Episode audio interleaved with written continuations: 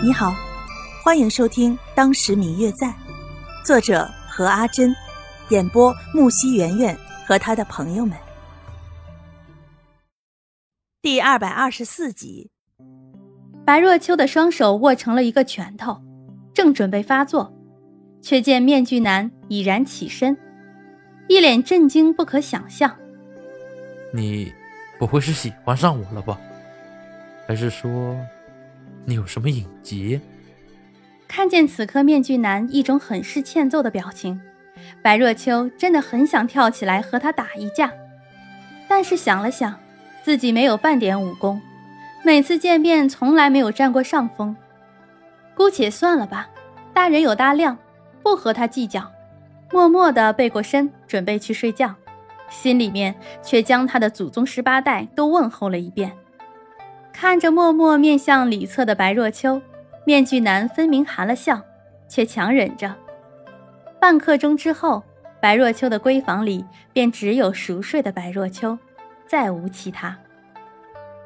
第二天的时候，白若秋醒来想起昨晚的事儿，不自觉地按了按自己的脑仁儿，不明白为什么这面具男总是来找他的晦气。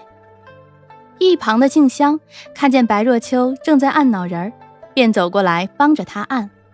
表小姐，你没事吧？啊，我没事儿，只是觉得有些头疼罢了。是吗？那要不要我请个大夫来给表小姐看看？不用了，你帮我揉揉就好了，也没有什么大不了的事儿。表小姐，昨夜我听见表小姐房中有说话的声音，进来看时却发现你早已睡下。难道说是睡得不好？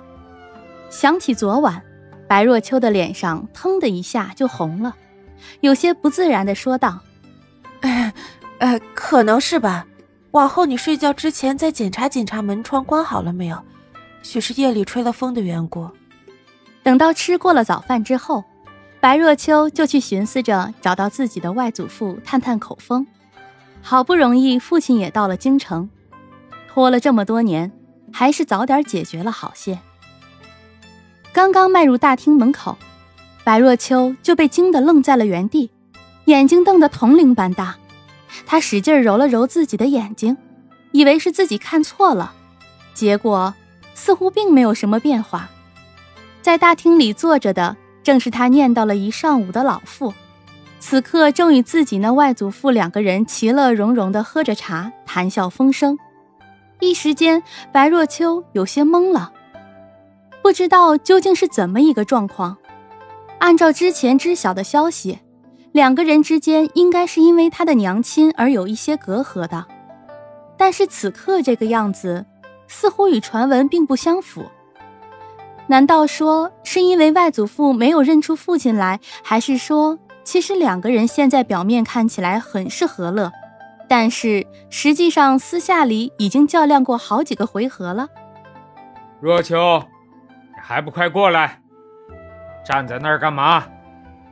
白若秋还没有想完的思绪，就这样被在一旁与白瑶聊得很是欢乐的老太爷给打断了。快步走进去，站在两个人面前，正在思量着刚才的事情，要不要当着外祖父的面叫自己的父亲呢？怎么，你父亲在这里，怎么也不打一声招呼？父亲，白若秋几乎是条件反射一般就跪在了地上。原来外祖父早就认出了自己的父亲。白若秋跪在地上，给自己的父亲行了一个大礼之后，方才起身，之后便站在自己父亲身后，听两位长辈闲聊。看他们彼此之间的谈话，并不像是多年没有联系过，反而像是经常见面的。嗯嗯，我最亲爱的小耳朵，本集已播讲完毕，感谢您的收听。如果你喜欢这本书，欢迎您多多的点赞、评论、订阅和转发哟。当然，也可以在评论区留言，我会在评论区与大家交流互动的。喜欢这本书，就给他点个赞吧。